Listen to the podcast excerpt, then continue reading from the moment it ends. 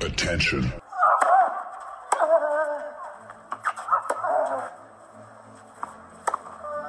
Bitte nehmen Sie schnell Platz, die Spieler sind bereit. Just quiet quickly, please. Für Hallo, da ist der Dominik Thiem. Quiet Please, den Tennisnet Podcast. Das verbale Hawkeye für alle Tennisfreunde, denen ein Aufschlag von John Isner nicht schnell genug ist. Hallo, hier ist Roger Federer. Wie tief ist der Sand in Roland Garros? Hallo, ich bin Julia Görges. Was hätte Dominik Thiem erst mit einer beidhändigen Rückhand anstellen können? Hallo, hier ist die Angie Kerber. Und wer bringt unseren Gästen eigentlich das Handtuch? Also, shh, quiet please.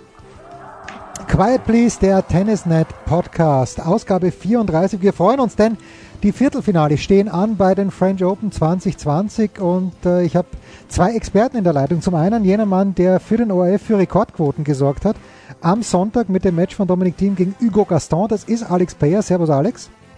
Servus. Und dazu noch der Kasi, Christopher Kaas, der mit Servus TV auch für Rekordquoten gesorgt hat, halt beim letzten Grand Slam Turnier. Servus Kasi. Du Servus, ich glaube eher, dass der Dominik für die Rekordquoten sorgt und wir zufällig da sitzen, aber das können wir dann anders mehr ausprobieren. Ja, aber das musst du jetzt so nicht darstellen. das ist das Selbstbewusstsein von Alex Payer. Ganz, ganz, ganz großartig. So, ja, also der Dominik spielt heute das dritte Match nach 11 Uhr. Es wird auf jeden Fall gespielt werden, denn es ist auf dem Chartres. Davor sind zwei Frauen Einzel. Alex, wenn man so ein bisschen zurückschaut auf das Match am Sonntag gegen Gaston, Dominik hat selbst gesagt in der Pressekonferenz im vierten Satz, da war er leer, körperlich, aber auch mental. Was erwartest du dir vom Dominik am heutigen Nachmittag? Ja, äh, prinzipiell ähm, glaube ich, dass das äh, eine ziemlich harte Partie für ihn war äh, am Sonntag, äh, körperlich wie, wie geistig, weil ihn der wirklich irgendwie den, fast den Zahn gezogen hat mit seiner, mit seiner Art und Weise, Tennis zu spielen und die Stops und du hast wirklich irgendwann gemerkt, der möchte gar nicht mehr nach vorne, äh, der Domi. Das ist einfach alles nur, nur mühsam und lästig. Und ich glaube, dass er, auch wenn er vielleicht körperlich ähm, das natürlich ein bisschen spüren wird, auch ein bisschen erleichtert sein wird, wenn er wieder einen hat, der drüben normal Tennis spielt, gegen den er einen Rhythmus bekommt. Und da hat er mit Schwarzmann definitiv ähm, so ein Gegenüber. Also insofern, ich glaube, dass er die, diese eine Partie schon wegstecken kann. Er muss jetzt natürlich, sein Ziel muss sein, dass er irgendwie über die Schwarzmann-Partie drüber kommt, weil dann hätte er den Bonus, äh, dass er zwei Tage frei hätte vom Semi. Ja. Äh, Diego Schwarzmann aber, Kasi, wenn wir gleich direkt reinschauen, kommt natürlich in einer prächtigen Form. Nach Paris ist er schon gekommen, hat erstmals Nadal geschlagen in Rom und hat sich jetzt auch noch nicht verausgabt. Wie siehst du denn da das Matchup? Ja, das ist, das eine brutal interessante Partie. Ich glaube übrigens auch, dass der Schwarzmann einige Stops spielen wird, äh, weil der hat auch ein brutales Handteil. Und äh, ja, ich glaube, dass der Dominik äh, wie die Feuerwehr rauskommen wird, weil er für sich auch das Gefühl hat, ich mag doch nicht wieder fünf Sätze spielen und er wird versuchen, über den Schwarzmann drüber zu fahren am Anfang äh, und das sehr druckvoll zu spielen. Und dann müssen wir schauen. Äh, ich finde Diego Schwarzmann bei den Bedingungen sehr, sehr unangenehm, sage ich da ganz ehrlich. Und äh, ja, es ist schwer vorherzusagen, wie gut sich Dominik erholt hat, weil es natürlich sehr, sehr viel Kraft kostet hat, wie es der Alex schon gesagt hat. Ich freue mich, ich freue mich sehr auf die Partie, weil ich glaube, es wird wieder unglaublich interessant zum Zuschauen werden. Der Dominik wird wieder äh, kämpfen, bis, bis gar nichts mehr geht. Und äh, ja, aber es ist schwer, äh, das jetzt vorherzusagen, ganz ehrlich. Alex, äh, dein Namensvetter Alex Stober ist ja einer der Besten auf der Tour, machen wir uns nichts vor. Ähm, denkst du, es gibt Situationen, wo selbst jemand wie Alex Stober an seine Grenzen kommt oder hat er so viel in seinem, also der Physiotherapeut von Dominik Thiem, oder hat er so viel in seinem Medizinschrankkasten, äh, in seinen magischen Händen, dass der Dominik wieder voll da sein kann, auch nach so einer Partie wie gegen Gaston? Du, ich meine, prinzipiell, wenn der Dominik so eine Partie spielt wie gegen Gaston, Gaston, dann braucht der Alex Stober seine Wunderhände noch gar nicht rausholen. Ähm, aber der, man darf halt einfach die, die letzten Wochen nicht vergessen, was, ja. was der durchgemacht hat, ähm, körperlich wie auch im mental. Das Ganze, der hat auch seine, sich seinen, seinen Lebenstraum äh, erfüllt ja. und hat auch relativ wenig Zeit gehabt, das zu genießen. Dann in, in New York und ich meine, das Finale haben wir eh alle gesehen. Ähm, also das waren ja jetzt keine alltäglichen ähm, Tage ja, äh, in, in, letzter Zeit. Und das hat er ja auch gestern angesprochen nachher. Er merkt halt selber, er, er kann das fast nicht mehr drei, drei, vier Stunden voll fahren, so wie er das gewohnt ist. Und nur deshalb ist es ja auch überhaupt dazu gekommen, dass ihm der wirklich irgendwie, dass er Ende Dritter Anfang Vierter, der gestern so gefühlt ein bisschen weggebrochen ist, wie wenn ihm einer den Stecker rausgezogen hätte. Und ähm, so ist natürlich der Alex Stober gefragt. Ich glaube, ich glaub, dass in der nach dieser einen, einen Partie schon, schon wieder aufpäppeln kann. Aber irgendwann würde auch Alex Stober an seine Grenzen stoßen. Du, ich, ich finde ja auch, äh, Jens ist ja wieder Alex sagt, ich meine, wir sind jetzt beim Dominik in einem Bereich, das ist der absolute Bonusbereich. Also da darf man jetzt auch nichts mehr erwarten. Mhm. Also wenn du jetzt einfach dann irgendwann äh, gegen den Schwarzmann der Akku leer ist, dann ist es so. Dann müssen wir alle nochmal abfeiern, dass der elf Grand Slam-Partien am Stück gewonnen hat, dass er vor drei Wochen die US Open gewonnen hat, ja. Und, und so muss man da rangehen. Das ist jetzt nicht Dominik 3 der Welt gegen Schwarzmann 14 und den muss er schlagen. Nein, also äh, da kann alles passieren. Äh, wie gesagt, keiner weiß es mehr, wie viel da wirklich in seinem Tank ist. Ähm, wir vertrauen alle so ein bisschen drauf, weil er halt echt äh, so ein Kämpfer ist und vielleicht nochmal eine Partie rauszaubern kann. Und wie der Alex schon gesagt hat, dann noch dann zwei Tage Pause und dann wäre Nadal. Ja, also natürlich träumen wir da jetzt alle noch, aber da müssen wir jetzt wirklich ganz nüchtern das betrachten. Das ist absoluter ich, Bonusmodus und ja. Ich, ich glaube halt schon, dass diese, diese zwei Tage Pause, dass die auch so eine kleine Lifeline sind dass du dir wirklich denkst, ja. über die eine Partie noch drüber ja. und dann kriege ich diesen, diesen Doppeltag. Ja. Und, und da weiß er halt, okay, da kann ich noch einmal wirklich, wirklich Energie tanken. Also ich glaube, das könnte wirklich auch einen Unterschied ausmachen. Ich glaube halt auch, was für Dominik vielleicht ein bisschen einfacher macht, äh, wir sind jetzt im Viertelfinale und der Dominik denkt an alles, aber nicht nochmal ein Grand Slam Turnier zu gewinnen. Ja, wie du schon gesagt hast, der schaut jetzt irgendwie über die Schwarzmann-Partie drüber kommen.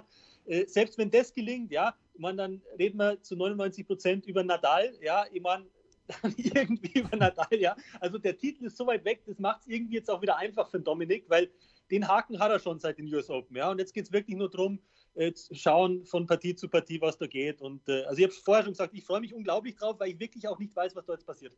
Kasi, ich möchte bei dir bleiben. Ich habe mir die Partie von Dominik gegen Hugo Gaston angeschaut auf Eurosport und da war der Benny Ibrahim Zadeh als Experte und der hat gemeint, das geschlossene Dach würde dem Dominik entgegenkommen. Inwieweit, äh, du kennst die Bedingungen vor Ort äh, aus erster Hand, du warst ja dort mit deinen Spielern und deiner Spielerin. Inwieweit spielt das eine Rolle, ob der Dominik gegen den Schwarzmann bei geschlossenem Dach spielt oder bei offenem Dach? Das weiß ich nicht. Das ist schwer einzuschätzen. Also ich habe eine Trainingseinheit mit meiner Spielerin dort gehabt unter einem geschlossenen Dach. Ähm, das hat sie trotzdem relativ neutral gespielt. Also das ist jetzt nicht so, dass sich das unglaublich verändert hat. Ich weiß, in Wimbledon ist immer ein bisschen ein Unterschied, weil die Luftfeuchtigkeit dann anders ist. Ich glaube, das geschlossene Dach wäre jetzt auch nochmal was anderes, wenn es irgendwie draußen 28 Grad hätte und mhm. regnen würde. Aber man muss auch sagen, das Dach ist oben zu, aber da blast zeitlich rein. Also das haben die relativ gut gemacht. Du hast immer noch eigentlich das Gefühl, du spielst im Freien, weil relativ viel frische Luft reinkommt. Ähm, deswegen, ich weiß nicht, ob das jetzt der Vorteil oder Nachteil wäre oder wie das wäre. Also das ist eine reine Spekulation. Äh, natürlich wäre es schön, wenn der Platz jetzt nicht zu nass wäre. Ähm, also wenn wir da ein bisschen ein besseres Wetter hätten, wäre es schön, aber ähm, selbst an das glaube ich nicht mehr mittlerweile in Paris. Du, ich war lang genug dort, mich hat jeden Tag gefroren und nass war es auch gefühlt die ganze Zeit. Also äh, du, das ist, wie es sein wird und dann, äh, ja, und dann schauen wir, was er, dass er das Beste daraus machen kann. Ja, Wer es gesehen hat, Marc Mori, der legendäre Plattsprecher hat einen Schal umgebunden, weil es doch einigermaßen frisch ist. Äh, ein Wort noch vielleicht, äh, Alex, zu Hugo Gaston. Äh, Markus Teil von Eurosport hat, glaube ich, Strichenliste geführt, 58 Stops gespielt. Ist es da legitim? Ich habe mir ein bisschen zurückerinnert, Thomas Muster hat immer ganz große Probleme mit Fabrice Santoro gehabt. Darf man das ein bisschen vergleichen, auch wenn der Santoro natürlich nie 58 Stops gespielt hat? Du, der hat einen, das habe ich gestern öfter gehört, der hat einen natürlich schon irgendwie daran erinnert, ähm, an, äh, einfach vom, vom Ballgefühl her. Ich habe es gestern ein paar Mal gesagt, für mich ist unverständlich, wer den Dominik kennt und wer die Schläge auch schon mal gespürt hat vielleicht, wie du es überhaupt schaffen kannst, auf die Schläge vom Dominik so viele Stops zu spielen, die einen Meter hinterm Netz. Ich verstehe nicht, wie du dir gegen Dominik jedes Mal aussuchen kannst, dass du einen Stopp spielst. Ja. Also ich, das, ich, nehme mal an, dass das der, der Kasi wahrscheinlich Nein, du, so sieht, dass du einfach nur dazu in der Lage bist, einen Stopp zu du, spielen. Äh, Stopp ist, sage ich jetzt mal, wenn wir das äh, aus, aus Coach-Sicht dann irgendwie vermitteln, das ist eine absolute Offensivsituation, ja, ist eine Offensivwaffe. Aber der hat es ja geschafft, aus der neutralen Rallye teilweise sogar leicht defensiv Stopps zu spielen, äh, wo du sagst, das ist ja Wahnsinn, wie gut er die gespielt hat. Also das habe ich auch nicht für möglich gehalten, sage ich da ganz ehrlich. Also ihr habt dann teilweise auch nur den Kopf geschüttelt. Für mich ist eine Mischung übrigens aus Henri Lecon und Fabrice äh, Santoro. Und äh, na, also der hat mir schon, also das war schon interessant, was der da gemacht hat. Wird ganz lässig zu beobachten sein, wahrscheinlich die nächsten Wochen, wie es weitergeht mit Hugo Gaston. Jetzt äh, habt ihr beide, ihr geht fest davon aus, ich glaube, Kasi, du hast gesagt 99 Prozent Rafael Nadal im Halbfinale, äh, dann hoffentlich. Du, ich gehe einfach mit der Wahrscheinlichkeit der Statistik, die der Nadal hat und was ja. ist er mittlerweile? 97 zu 2, also dann waren wir bei 98 Prozent, aber ähm, ja, also ich gehe, du ganz ehrlich, ich gehe zu 100 Prozent davon aus. Ich, ich äh, finde Janik Sinner äh, einen sensationellen Burschen und ich habe auch eine Trainingseinheit von den zwei am Anfang der Woche mir angeschaut. Mhm. Und da war es sogar so jetzt überraschenderweise, das ist Richtung Sinner gegangen, aber das war irgendwie noch drei, vier Tage vorm Turnier. Äh, Nadal war unzufrieden mit den Bällen, hat seinen Rhythmus so noch nicht gefunden und da hat es der Sinner wirklich geschafft, sehr, sehr oft äh, äh, drauf zu gehen und, und äh, unglaublich gefährlich Rückhand Cross zu spielen, immer wieder in die Vorhand vom Nadal und Nadal kam so gar nicht zum Spielen. Also das war interessant zum Anschauen. Ähm, jetzt, äh, wo jeder vier Matches schon in die Knochen hat, wird sie das aber ein bisschen da drehen und äh, Nadal ist zu dominant wieder, selbst bei den Bedingungen. Und äh, da sehe ich einen Sinner maximal einen Satz ziehen und, und selbst an das glaube ich nicht. Ja, Alex, äh, wir erinnern uns, als der Dominik das erste Mal gegen Nadal gespielt hat, was 2014, bin mir nicht ganz sicher, ist er natürlich auch, äh, ist er, glaube ich, rausgekommen wie, wie ein Tarantel und hat sehr gut gespielt, die ersten Games, aber der Nadal, der machte ich, glaube ich, über das ganze Spiel so mürbe, dass, äh, dass ein junger Kerl wie der Sinner wahrscheinlich da ja maximal, wie, wie Kasi sagt, maximal einen Satz machen wird.